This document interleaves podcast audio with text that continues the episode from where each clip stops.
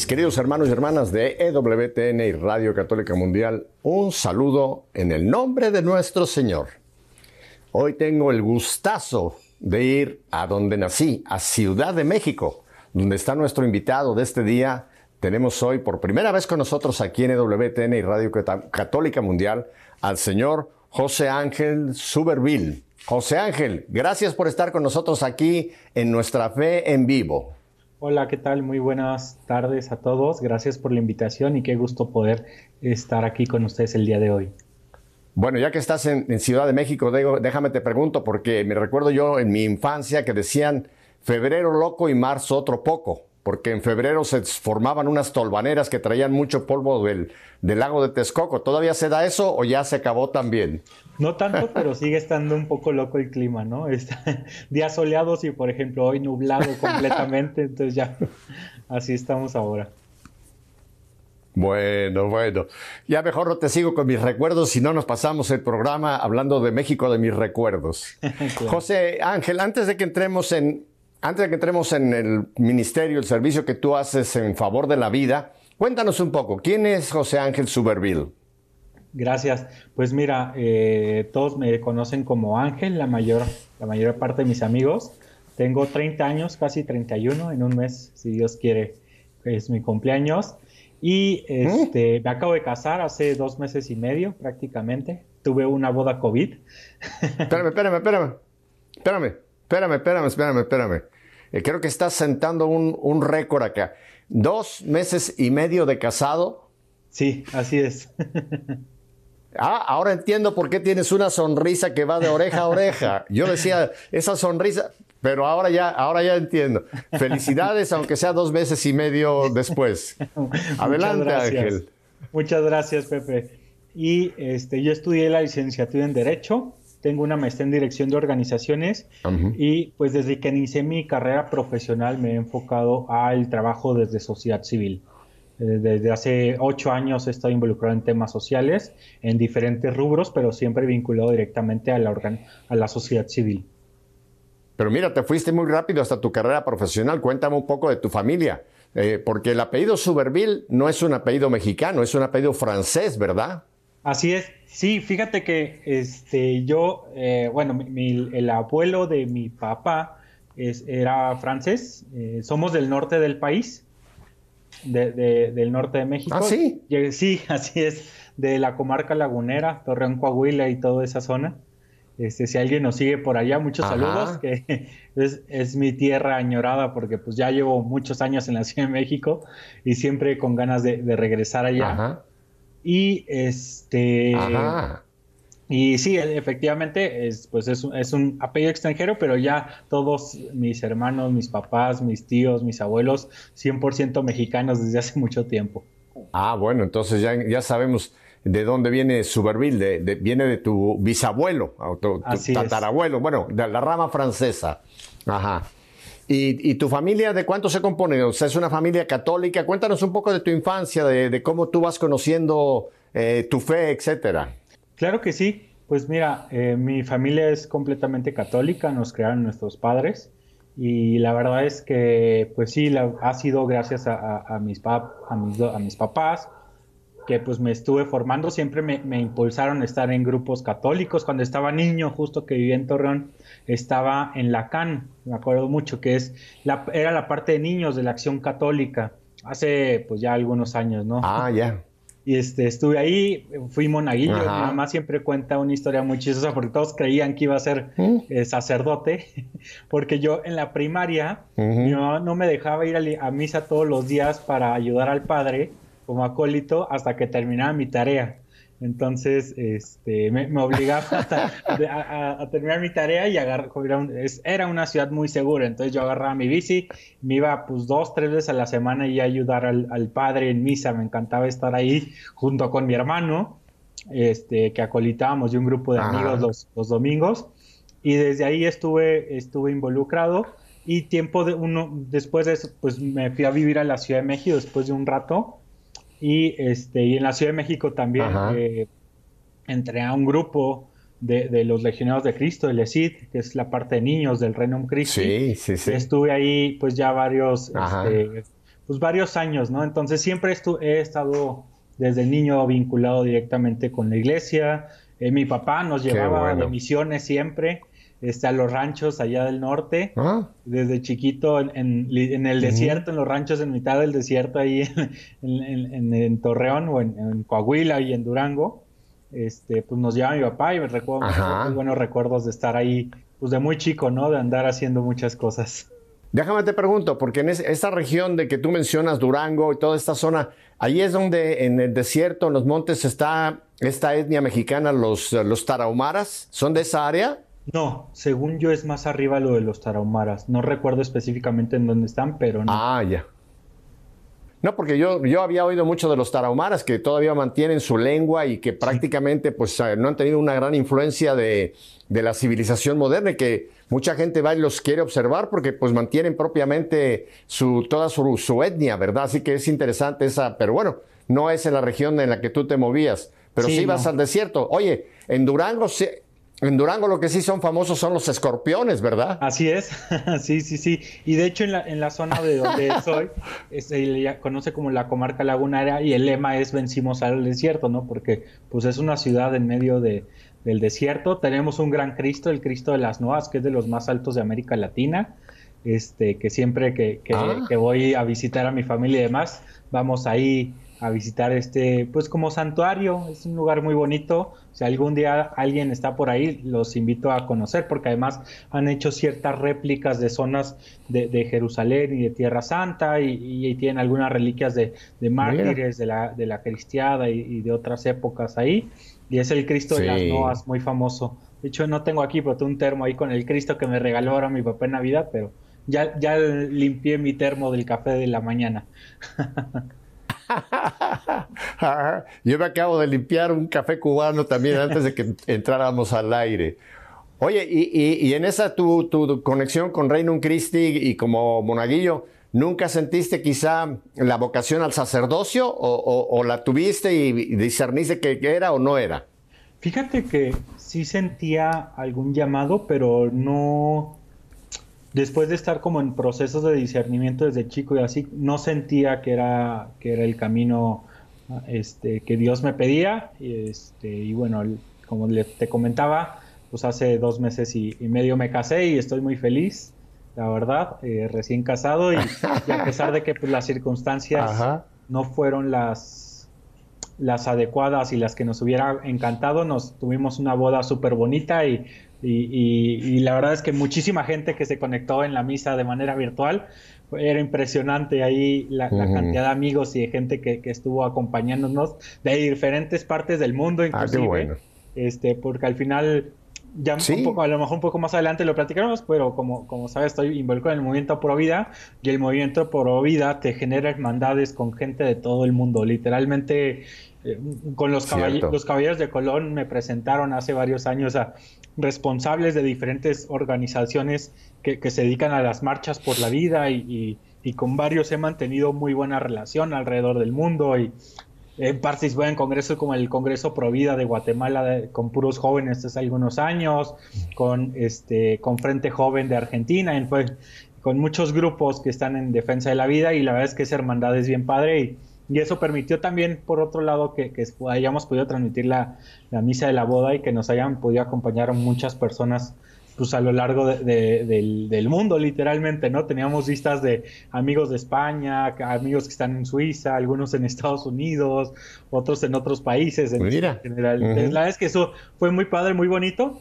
La misa increíble. Y bueno, pero pues al final misa COVID, todos con cubrebocas y cuidándonos. ¿En qué iglesia te casaste ahí en Ciudad de México, Ángel? No, me casé en Aguascalientes, mi esposa es de Aguascalientes, en el templo de Guadalupe. Ah, mira. Ajá. Oye, ¿cómo se llama la señora Suberville que no has mencionado su nombre? se llama Jimena. Jimena, bueno, eh, cuando tengas oportunidad le das un saludo muy cordial a Jimena y también le extiendes mis felicitaciones por ese ángel que entró en su vida. ¿eh? Claro que sí, muchas gracias. Oye, qué bueno. Pero mira, tienes, tienes razón. Hoy día, hoy día esta cuestión médica que estamos viviendo el mundo entero tiene como todo, tiene sus luces y sus sombras, ¿no? por un lado, qué bonito lo que tú mencionas, que permitió que mucha gente que quizá nunca hubieran podido viajar Aguascalientes para tu boda, estuvieron ahí, aunque sea virtual, pero estuvieron presentes, ¿verdad? Así es. Así que tiene, tiene de todo. En la vida hay que sacar de, de los limones, hay que hacer limonada, si es necesario. Oye, y, ahora, ahora déjame entonces volver un momentito. ¿Y dónde conociste a Jimena? Fíjate que fue una muy gran diosidencia en una tienda, no sé, yo creo que, no sé si se pueden decir nombres o así, en la Ciudad de México. Ella vino con el Centro de la Mujer, en el Sambor de los Azulejos del Centro Histórico de la Ciudad de México nos conocimos.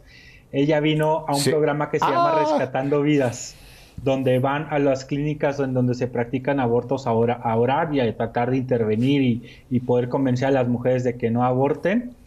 Este, de hecho, ella, si no me equivoco, le tocó pues, entrar como infiltrarse para también, y, siguió, continuó platicando con una chica. Y, después de eso yo estaba involucrándome apenas en ese entonces en el movimiento Provida y fuimos a comer a este lugar, al Sambors de los Azulejos del Centro Histórico.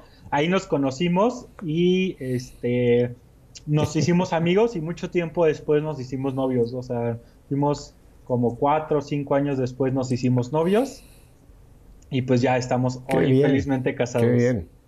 Oye, ese, ese de Sambors ahí es histórico. Tú sabes que esa casa se dice que era el Palacio de Iturbide, que está pegadito a la Torre Latinoamericana.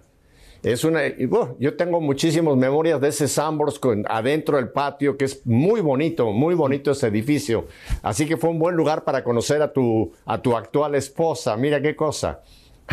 muy bien. Entonces se conocieron ya son casados y en un futuro Dios les dará a la familia el fruto de esa unión. Y cuéntame entonces, eh, Ángel, eh, bueno, José Ángel es bonito porque acuérdate que hoy día estamos, acuérdate, lo sabes muy bien, que estamos celebrando el jubileo de San José. Así es. Tú eres José, yo soy José. Así es. Y, así que tenemos a mucha honra tener a José, pero bueno, si la gente te conoce como Ángel, voy a seguir la corriente de la gente. ¿Cómo, cómo te relacionas con, con, eh, con Provida, Ángel? Fíjate que fue por invitación de una amiga. Yo, eh, a mí me encanta la política y yo estaba muy metido. Y cuando estaba estudiando la, eh, la carrera, ya se había aprobado la ley del aborto en la Ciudad de México. Entonces yo busqué a esta amiga que estaba ah. metido en temas de, defensa de la vida y le dije, oye, yo quiero pues, trabajar en temas políticos, la defensa de la vida, y creo que es mi deber como, como católico y como cristiano. y, además pues me interesa la política, entonces pues así inicié y terminé dejando la política por involucrarme cada día más en temas de defensa de la vida. Este, y así fue por una invitación. La verdad es que, no sé, el movimiento Pro yo creo que es, es un movimiento que mucha gente, por lo menos en la que conozco yo y en mi experiencia, que como que le sacamos un poquito, no, no por no porque no estemos de acuerdo, ni mucho menos, sino porque es un tema complicado, porque es un tema más el día de hoy, de, de mucha polémica, y, le sacamos un poquito y, Dios te va marcando el camino y te va iluminando y además te va llenando de rosas el camino. Este, porque a, veces hay cosas que parecen desgracias, son buenas oportunidades y son, este, la verdad es que yo aprendí mucho, he aprendido mucho en, mi camino, he conocido y he hecho cosas que ni siquiera me había, ni siquiera pensaba que podía hacer, lograr, conocer gente extraordinaria que me han estado apoyando y, lo que te decía hace rato, la hermandad y demás, ¿no? Entonces, un poquito muy rápido esa, esa invitación fue de, oye, justo estaban creando este grupo de Pasos por la Vida, me empecé a involucrar y me dice, oye, yo ya no puedo seguir a cargo, quédate tú a cargo de Pasos por la Vida. Y yo le dije, oye, no, yo me quería estudiar eh, ciencias políticas a la Católica de Chile. Mi plan era irme dos años a Chile a estudiar, a Santiago. Y le dije, no, déjame pensar, no sé qué. Le dije, bueno, va, me hago cargo, pero te digo que yo me voy a ir, o sea, yo no puedo estar a la cabeza. Y por una u otra razón, cuando estaba, eh, me hago cargo yo, cuando estaba en mi proceso de postulación para estudiar esta, esta maestría en, en Chile, no sé por qué, yo creo que fue Dios, dije, no, no me voy a postular a ciencias políticas, me voy a eh, postular a economía en política pública, ¿no? Por X o Y, yo creo que Dios ahí me movió y no me aceptaron, ¿no? Por eso lo comento, porque tenía todo el perfil para ciencias políticas, pero cambié en el momento de terminar de llenar el formulario, cambié la maestría y no me, y no me aceptaron y ahí es cuando en, ese momento decido pues empezarme a involucrar eh, cada vez más en el, tema de vida y siempre ponía como plazo, decía, bueno, este año y no sé qué, y, llevo diciendo este año desde hace, desde el 2014, casi siete años diciendo este año ya, bueno, ya no lo digo, antes los primeros años decía este año ya, la verdad es que estoy muy feliz. Sí, nunca digas nunca. Dios te, va marcando el camino y además, como decía, te va llenando, el, te, va poniendo colchoncito para que camines en blando este, y, puedas seguir este, pues haciendo su voluntad. La verdad es que ha sido algo increíble. Si te platicara todas las cosas, experiencias tan bonitas, ya hay una experiencia que me encanta contar, que, que me rompe un poco el, o sea, me, llena de emoción. Me vas a contar, me vas a contar experiencias, pero yo quiero volver. Eh, eh, es muy interesante cómo el Señor te fue guiando a esta, a esta responsabilidad. Pero quiero volver a un punto que tocaste, lo tocaste de pasada, pero creo que es importantísimo remarcharlo. Tú dijiste que como católico me tenía yo que involucrar en defensa de la vida. Así es. Ah, José Ángel, ese punto es importantísimo hoy día, porque no, no puede haber un católico que no esté en favor de la vida. O lo voy a poner de la otra manera, y, y yo sé que aquí el que nos censure, que nos quiera censurar, un católico que está en favor del aborto no es católico. Así es. No es católico. Aunque se llame católico, aunque vaya a misa, aunque comulgue, no es católico porque esto la gente lo tiene que saber. En el derecho canónico existe un, digamos, un número que dice que cualquier persona que va en contra de la vida, de hecho se excomulga. No que la iglesia lo excomulgue, sino que él sale de la iglesia, porque uno de los valores más fundamentales del cristianismo es la vida. Es el valor más fundamental del ser humano. Y cualquiera que atenta contra la vida se convierte en cómplice, ya sea que va directamente al aborto una mujer, o el marido, o la familia, o los tíos, o el abuelo. Cualquiera que se involucre en un, aborto, es cómplice del aborto. Es un asunto muy serio el asunto del aborto. Y como tú dices, hoy día es una situación muy polémica porque hay un enorme grupo de gente que están en favor del aborto, lo cual es terrible, es una tragedia, porque ese es el holocausto más grande que estamos viviendo en este momento. En esta hora que tú y yo estemos aquí en el aire, eh, José Ángel, van a ser asesinados miles, miles de seres humanos en una hora en el mundo entero. O sea que Perdón, creo que ese punto que tú acabas de dejar eh, ahí es importantísimo que lo dejemos bien claro. Nadie que se llame cristiano, yo iría incluso más allá, puede estar en favor del aborto en ninguna forma. En ninguna forma. Mira, ah, pensando en esto, e, es tan bíblico y tú lo debes de conocer, pero quiero para que la gente vea que no estamos inventando algo que un papa sacó de repente ahora eh, Juan 23 o Juan Pablo. Mira lo que dice, por ejemplo, ¿qué te voy a decir? El profeta Jeremías. Antes de, está hablando Dios, ¿eh? Antes de formarte en el vientre, te elegí. Antes de salir del seno materno, te consagré y te nombré profeta de los paganos. Pero mira qué texto. Es Dios el que está diciendo, antes de formarte, ¿quién forma a ese bebé? Claro, es la colaboración de la mujer, definitivamente. Pero la vida es un don de Dios, es un regalo de Dios. No es un accidente biológico, aunque interviene un esperma y un óvulo, pero es Dios el que, el que, el que permite la vida en esa, en esa fecundación. Entonces, por eso lo sagrado que tiene la, la, palabra de Dios. Hay otro, otro, otro texto que te puedo mencionar. Eh, el Salmo 127, por ejemplo. Mirad, la herencia del Señor, la herencia del Señor son los hijos y su salario el fruto del vientre.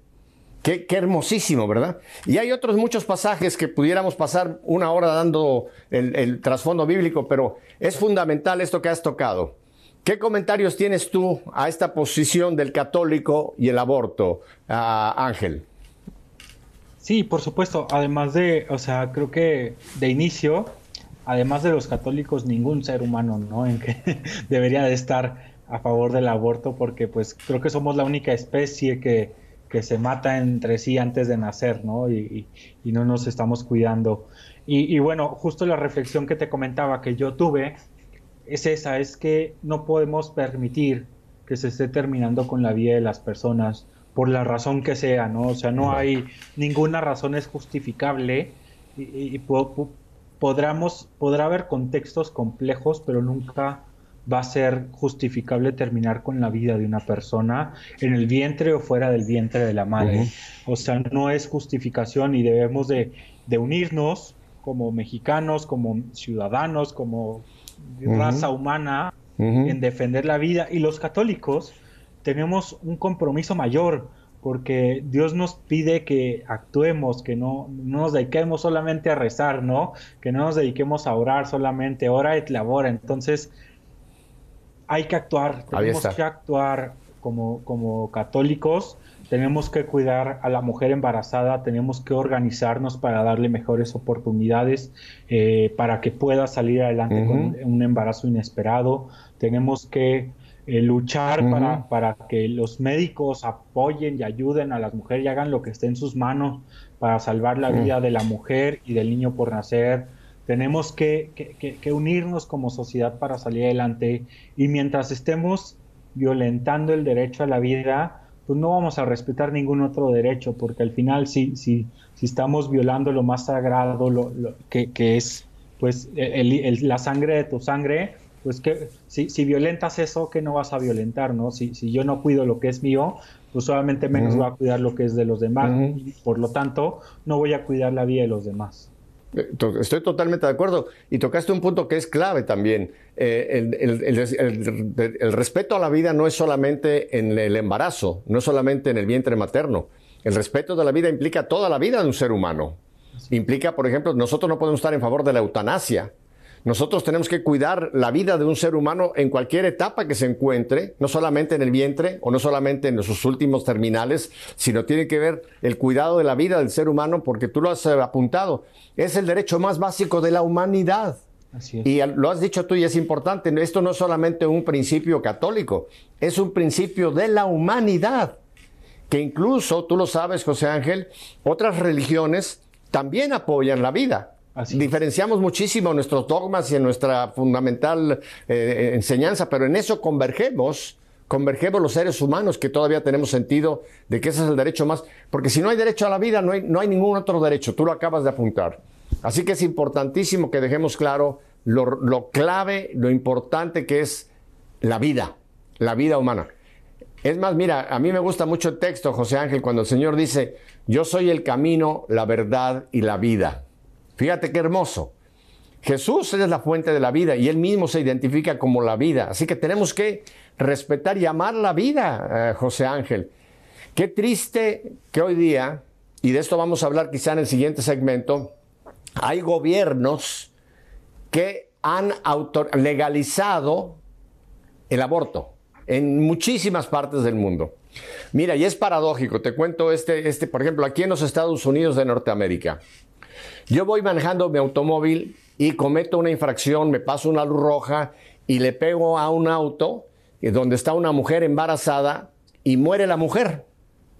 El cargo que me van a poner a mí es de dos vidas, la mujer y el bebé que estaba en su vientre. Sin embargo, si esa mujer no muere en ese accidente por razones y va a una clínica de aborto y abortan a ese niño, eso era un conjunto de células. Ahí no es un ser humano. Ahí se le permite que lo maten. ¿No te parece que es paradójico tú que tienes una mentalidad también eh, de, abogado, que en un caso sí reconocen que es una vida humana y en otro caso esa no es una vida humana? Es, es incongruente la ley, ¿no te parece? Sí, completamente. Y es que la ley, no es que la ley es incongruente, sino las personas que están gobernando, los políticos actuales son los incongruentes que hacen las modificaciones legales, las cuales permiten que se violente el derecho a la vida y muchos otros. ¿eh? O sea, es, este es de destacar porque estás hablando de personas, no estás hablando de, de, animales, no estás hablando de cosas, estás hablando de personas. Sin embargo, los políticos eh, es, es, la verdad es lamentable el nivel cultural y de formación que tienen los políticos y que no quieren ver la realidad de la ciencia, no quieren ver la realidad de las cosas, porque dicen, ah, bueno, es un dogma de fe, no sé qué, pues ahí ellos, que ellos, ¿no? Y su, y su asunto, los católicos o, o, la religión que se hizo sus asuntos, pero no es un dogma de fe, está comprobado científicamente eh, eh, en la vida, ¿no? Hace, hace poco veía una persona que puso en redes sociales que es un, un, cuate que tiene un programa de televisión con jóvenes de debate que se llama Sin Filtro, y este cuate decía que a partir, que, que, que era el semen que había sobrado de, la expulsión del hombre, en el, en eh, que era lo que había hasta la semana 14, 16, yo así, bueno, es que este no estudió ni biología en la primaria, o sea, no es posible que digas cuando ya latea el corazón, no sé qué, él dice y, argumenta sin argumentación real. Que, que, es, semen dentro del vientre de la madre, ¿no? Y tú así de, es que no es posible que digas eso, ¿no? Por Dios, es que, como tú dices, ese es un analfabeto. Y no porque no sepa leer y escribir, es que es un burro. Perdona que use esta palabra. Porque ya, no ya no religiosamente, ya no hablemos del punto religioso, desde el punto de vista científico, está comprobado que al momento que hay esa fecundación del óvulo por el esperma, empieza un ser diferente a la mujer. empieza, hay una vida diferente a la mujer. Eso, eso ya no tiene ningún, ninguna connotación religiosa. Claro, la iglesia lo toma como el principio de la vida, pero te repito, la ciencia médica tiene que ser una persona que no sabe ni de qué habla cuando dice que eso es simplemente un semen que está en el vientre. Qué, qué barbaridad. Y eso en un programa de televisión, lo dijo. No, lo postó en sus redes sociales, pero tiene mucha gente que lo sigue del programa que tiene. Ah. Ajá. Bueno, mira, este José Ángel, vamos a ir unos brevísimos mensajes pero me interesa mucho entonces ya que hablemos ya directamente de eh, la forma en que tú estás desarrollando esta vocación, este llamado que Dios te ha, dado para proteger la vida del ser humano. Así que vamos a volver contigo en un momento. Ya saben siempre mi consejo, quédese con nosotros. José Ángel allá en Ciudad de México y yo aquí en la ciudad de Miami, vamos a quedarnos esperando para volver con ustedes muy prontito. Volvemos enseguida.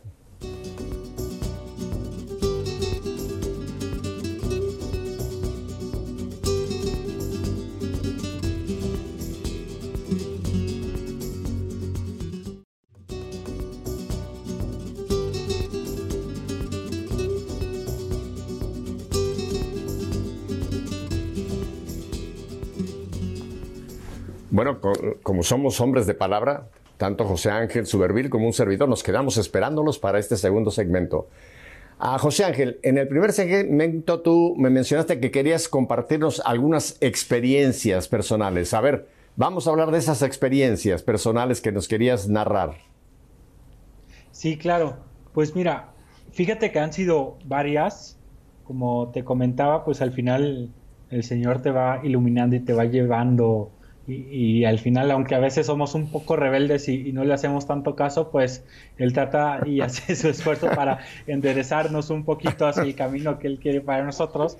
Y, como te decía hace rato, pues justo yo iba poniendo como límites o deadlines para decir, pues bueno, voy a estar aquí en el movimiento Pro Vida tanto tiempo y voy a hacer esto. Y fíjate que varias veces, pues me estuve cuestionando eh, seguir, no seguir, y, tomando y buscando pues tomar decisiones respecto a esto y una vez es, hay una experiencia que me gusta contar mucho que, bueno, no la cuento mucho pero me gusta mucho cuando la cuento. Es lo que a lo que me refería.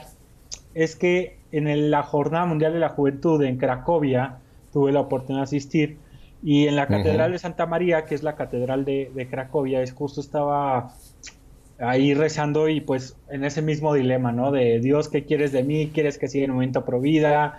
¿No quieres que sí? Además, es muy pesado. Quienes han estado involucrados de manera directa y profesional en este tema saben que es muy, muy pesado por muchas razones, ¿no? Entonces yo estaba en ese, en ese proceso eh, rezando y pidiéndole a Dios. Y la vez que Dios me habló de manera directa, nunca, eh, creo que es la primera y única vez que me ha hablado de manera directa. Yo voy saliendo literal en la puerta de la catedral y justo le decía a Dios, dime, dame una señal de qué quieres que haga, por favor. Y en ese momento voy saliendo, cruzando la puerta de la salida de la catedral de Santa María y una chava se, se me acerca y me da un papel. Y lo agarro, lo veo y era una imagen de San Juan Pablo II y decía Stand Up for Life. Y fue una cosa impresionante, un mensaje completamente directo, por ahí lo debo de tener guardado ese completo. Y fue cuando entendí un poco lo que, lo que quería Dios. Y, estoy leyendo un libro que, me ha gustado mucho, que son las cartas del diablo a su sobrino de C.S. Lewis, que es genial, si no lo ah, sí, sí, sí. Es muy bueno. Y, este, y justo viene de que, muy bueno. Que, el de, pues al final el demonio busca quitarnos la paz, ¿no? Y, en el tema de vida yo sentía que me quitaba mucha paz. Y, eso me dio mucha paz, pero pues al final nuestra fe y demás somos una montaña rusa, ¿no? Y nuestra vida es una montaña rusa con subidas, con bajadas. y, y al final creo que alguna clave que empecé a encontrar yo y que me ayuda mucho es ponerte en manos de Dios en ese día, hacer lo que tienes que hacer como lo tienes que hacer, ofrecerle eso a Dios. Y la verdad es que eso me ha llevado a grandes cosas. Hace dos años, antes de que empezara toda la pandemia, conocí un grupo de personas este, con los cuales creamos un evento en mes y medio que se llamó Rescatando el Amor, que justo era un evento increíble con más de 6, 7 mil personas en, un congreso presencial con más de 6, 7 mil personas, la sacamos en mes y medio y, fue algo impresionante y fue justo conocer a esta gente que, que es gente que le tengo mucho cariño, que además varios son de la de mis papás, o sea, y otro de la de sus hijos, este, hicimos gran amistad y, y, fue a raíz de, decirle sí a Dios, entonces pues es un poco lo que invito a, a mucha gente que, a mí me ha servido y que aunque a veces pierdo la paz y que todos la perdemos es decirle ese día al Señor, hoy voy a hacer lo que me toca y tú te encargas del mañana y lo que tenga que pasar y, he visto cómo Dios va resolviendo todo.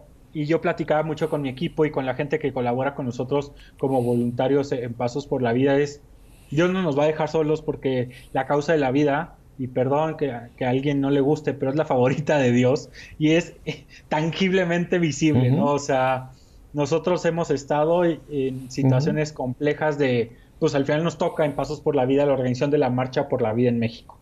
Un evento importantísimo. este año va a ser la el décimo año que se organiza de manera consecutiva y de repente era estar a dos semanas y no tener un peso y, ponerlo en manos de Dios y siempre termina sobrando dinero para otros gastos y otras cosas y, es como dices, es que ahí está la mano de Dios que actúa a través de las diferentes personas para que puedas hacer y cumplir pues la vocación y lo que te ha llamado a hacer. Y aunque hay cosas muy dolorosas que, te toca ver en la defensa de la vida, que es el aborto, que es algo muy, muy doloroso, pues Dios te va premiando con diferentes cosas y con con, tranquilidades y con seguridades que te permiten, o sea, al final eh, es como yo siempre he dicho, es que mi jefe es Dios, ¿no? Y al final, pues un jefe lo que busca es que en su trabajo tenga todo lo necesario para cumplir su función. Entonces, Dios siempre, eh, siendo mi jefe, me ha puesto las condiciones necesarias para que tenga que cumplir con la labor que me corresponde. Correcto. Mira, esto que mencionas es, eh, el Señor lo prometió cuando dijo, busca primero el reino de Dios y su justicia y lo demás por añadidura se te dará.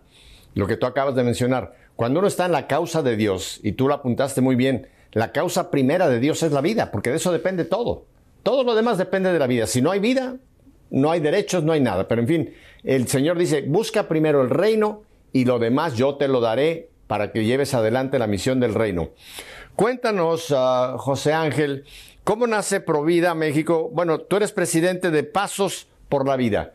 ¿Qué es Pasos por la Vida? ¿Cómo nace y cuál es su... Bueno, es por vida, pero cuéntanos de Pasos por la Vida. Claro que sí, mira, Pasos por la Vida es un movimiento social que se dedica a la defensa de la vida a través de la organización de la Marcha por la Vida. Hacemos muchas cosas, pero por lo que nacemos y lo que trabajamos es la organización de la Marcha por la Vida.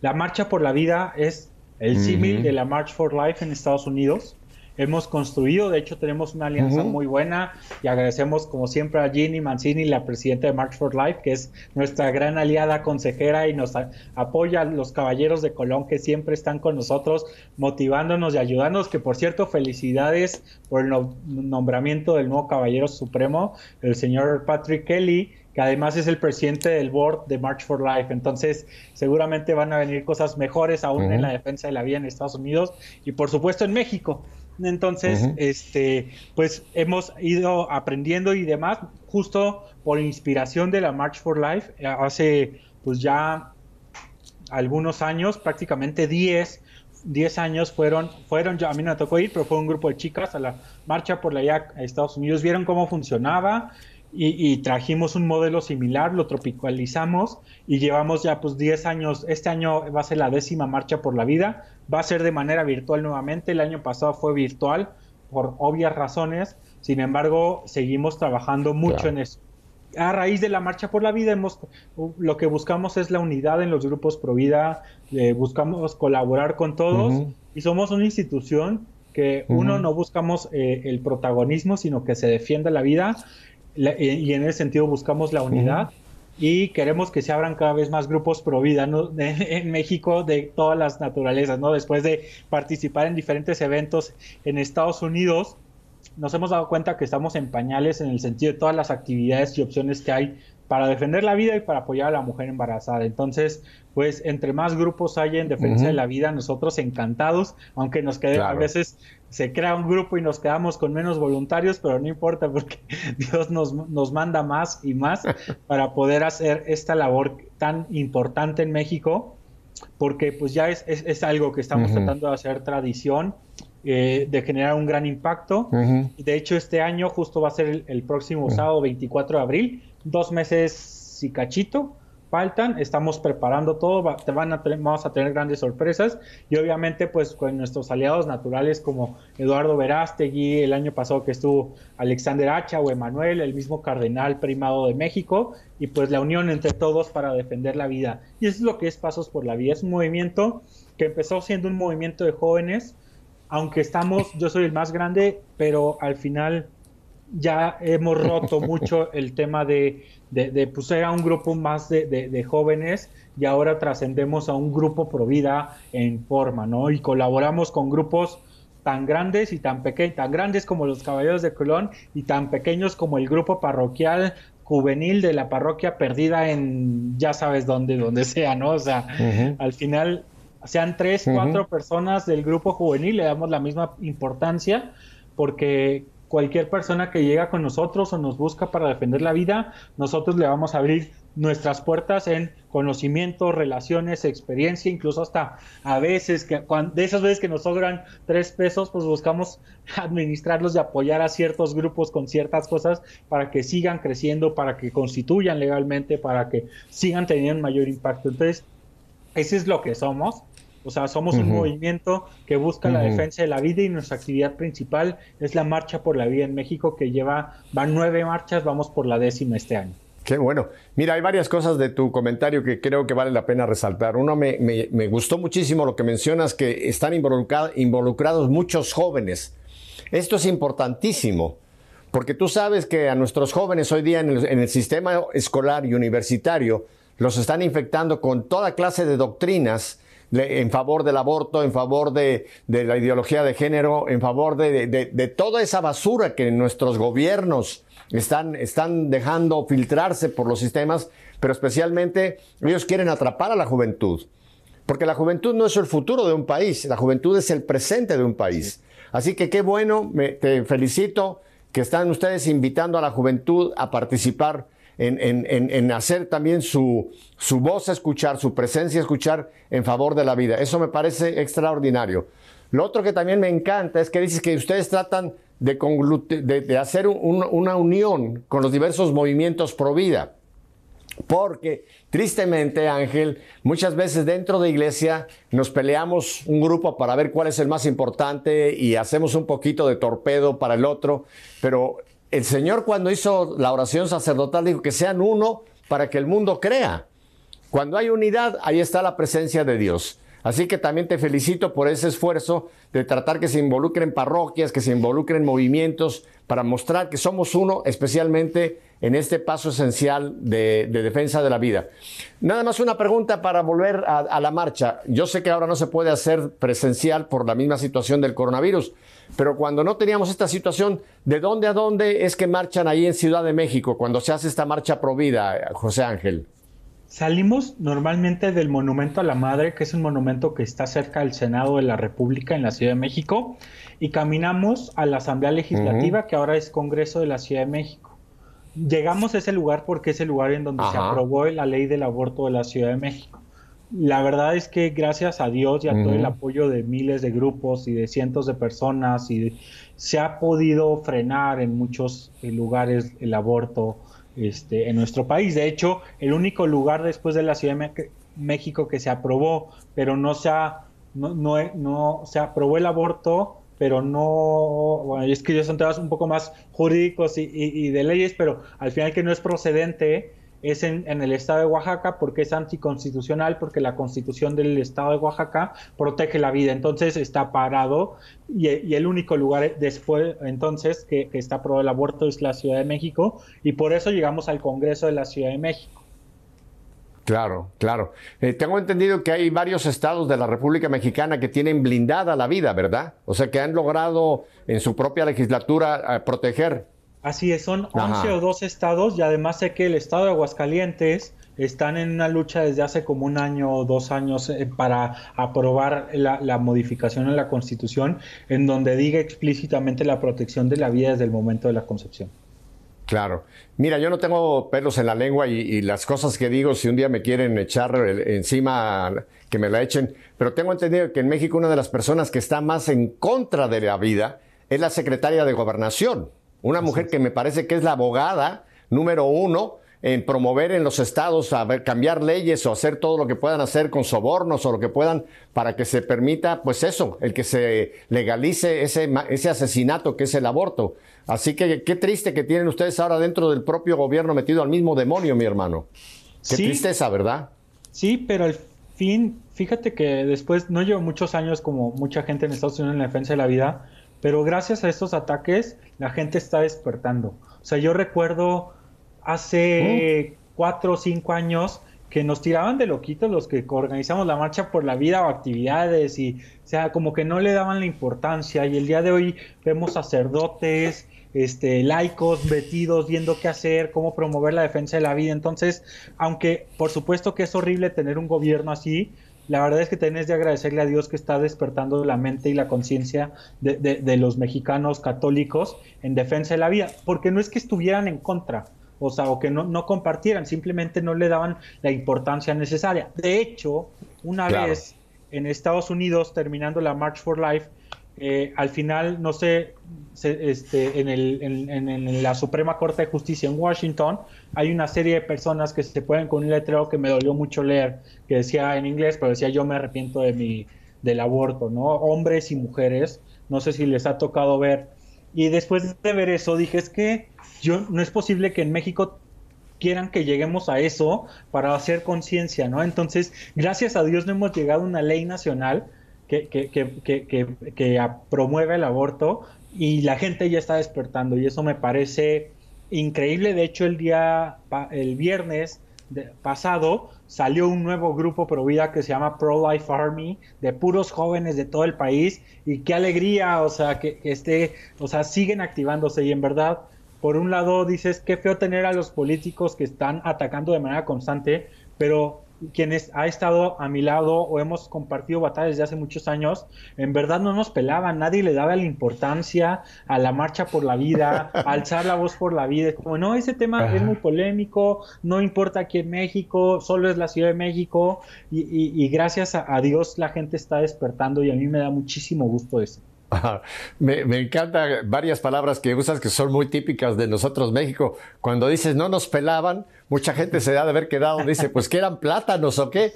Cuando dice no nos pelaban, que decir no nos hacían caso, para que entiendan un poco de, nuestro lenguaje muy propio de los mexicanos. Ah, José Ángel, ahora en los no muchos minutos que me quedan, háblame, tú eres responsable de vinculación institucional en favor de la mujer. ¿Qué es esto? Sí, es eh, de a favor de lo mejor. Es una otra organización en donde colaboro. A favor de lo mejor. De lo mejor. Es otra institución en donde colaboro. Perdón por el lapsus, lo he escrito. Sí, no te preocupes.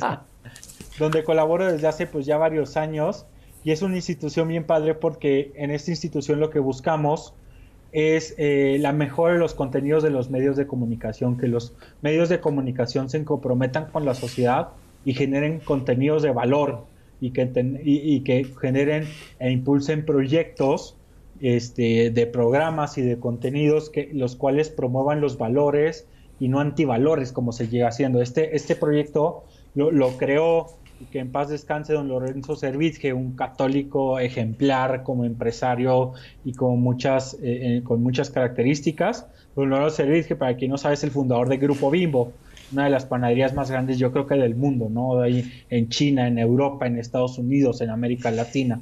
Y él era un gran, gran católico. Él siempre, cuando teníamos reuniones, normalmente eran a las 8 de la mañana, él llegaba, él llegaba a la reunión y ya había ido a misa, ya había, este, ya había leído los periódicos, ya había hecho, un hombre de mucha oración, un hombre muy, muy bueno, un, gran hombre que, que, que, Dios lo tenga en su santa gloria y, y justo se dio cuenta de que si no trabajamos con los medios de comunicación que impactan de manera mente en la sociedad y generan comportamientos y conductas en los seres humanos, pues íbamos a estar perdidos. Entonces, él lanza y, crea esta iniciativa de a favor de lo mejor, de la mejora de los contenidos. Y, pues es una institución que lleva más de 20 años, existió de 22, 23, en, 1998 se creó. Este, 23 años va a cumplir, está cumpliendo, en cumplió en el mes de 23. enero. Y, pues es eso, es, es, luchamos y trabajamos con las, con, con, las televisoras. El día de hoy, pues tratando de hacer alianzas con las principales plataformas y medios de comunicación para promover mejores contenidos en los medios de comunicación y también trabajar con los jóvenes, ¿no? Para generar los siguientes comunicadores que tengan valores y que sean éticos en el comportamiento de la comunicación. Es muy interesante esto que mencionas. Yo nunca lo había oído, te tengo que ser sincero. Pero cuéntanos cómo, qué estrategias utilizan ustedes, porque estoy seguro que esto también está interesando a mucha gente, porque creo que es un punto interesantísimo, importantísimo el que tú mencionas. Tenemos nosotros que también trabajar con los medios de comunicación, porque efectivamente los medios de comunicación, tú lo sabes, José Ángel, están siendo utilizados para manejar las masas, para lavarle el cerebro a las masas. Y no es casualidad, hay un plan global para utilizar los medios de comunicación mativos para lograr crear, pasar su agenda. Entonces, ¿qué estrategias ustedes usan para tratar de, cambiar a lo mejor, que es lo que están tratando?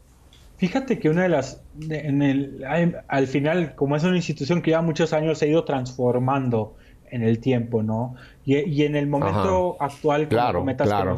que nos encontramos, estamos tratando de, eh, destacar y que los medios destaquen lo mejor de México y los mexicanos, en vez de que estar promoviendo cosas o chatarra que digan la verdad, los medios, los noticieros, y que en vez de que le den mayor peso a las notas negras y oscuras, a que le den peso a las notas reales, ¿no? Un ejemplo muy simple es, pues, eh, todo mundo y los medios de si alguien se puede ver las noticias pues piensa que todo todos en México son corruptos son rateros son X y Y cosas no entonces justo le decimos mira aquí hay ejemplos de mexicanos que se rompen la cara o, que hacen un esfuerzo en, términos más entendibles para sacar adelante a su familia, para salir adelante y lo hacen de manera ética, sin corromperse, trabajando todos los días, horas, horas extra, esforzándose y que destaquen eso, que las, virtudes de México y del mexicano. Y sabemos que si logramos destacar las virtudes y los valores de México y el mexicano,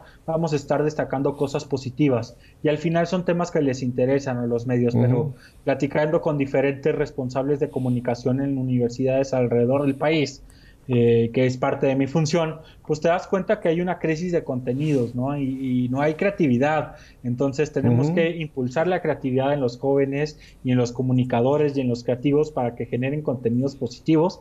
Y, se nota cuando alguien, algún creativo, creador de una serie, le echó ganas, le echó esfuerzo, porque pues no, no caen en lo de siempre de una película o de una serie o de un programa. Y es lo que buscamos este, destacar, ¿no? Lo mejor del México, lo mejor de los mexicanos y creemos que es parte de una de las estrategias como podemos posicionar mejor a, este, a la sociedad, a, transformar y, promover valores y ética dentro de nuestro país.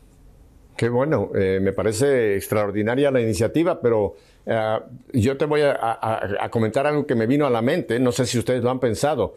Otra forma de influenciar a estos medios que les llamamos medios de comunicación, que los llamo, yo les llamo medios de desinformación, porque lo que hacen es desinformar a la gente, es por medio de lo que llamamos en inglés los ratings. Cuando el pueblo se levanta y empieza, vamos a usar una palabra fuerte si tú quieres, boicotear y decir, si usted presenta tal, tal programa, a los comerciantes que quieran anunciarse les vamos a boicotear, no vamos a comprar sus productos. Tú sabes que a los medios de comunicación donde les duele es en el bolsillo. Así es. Es donde les duele.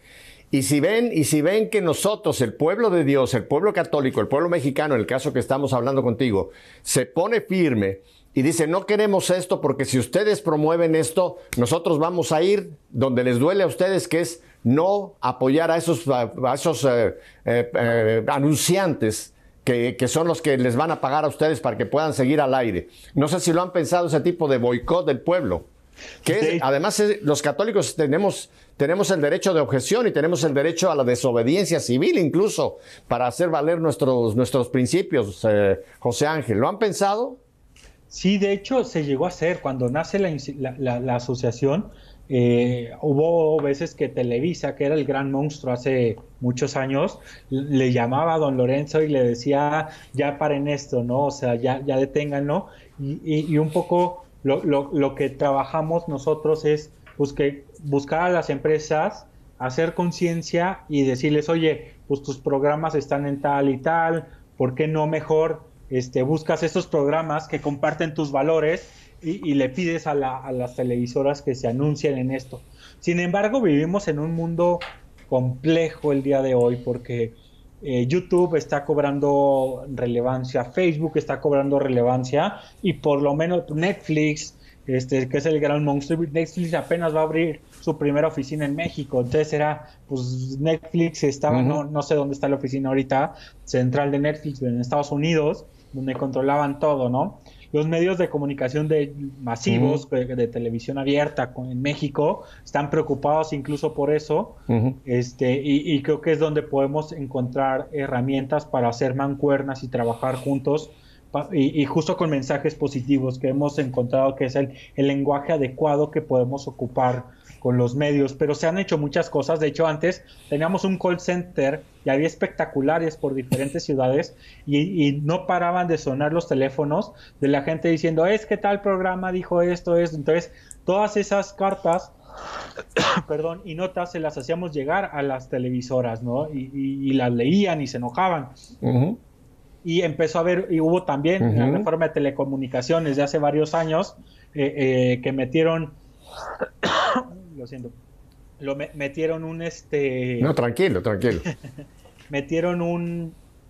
Eh, el, se me fue, que, pero es un, un, vigilante de medios, que es un interlocutor ante, ante los ciudadanos, entre los ciudadanos y las televisoras.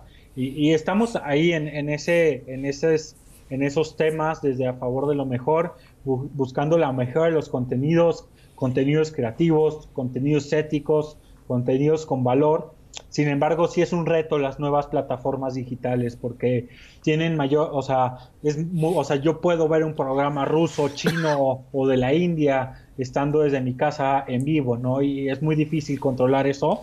Por lo tanto, también optamos por la alfabetización mediática y el juicio crítico con niños, que aprendan a distinguir qué es verdad, qué es mentira, qué, qué me afecta, qué me produce ver una película o, o, qué me produce este anuncio, ¿no?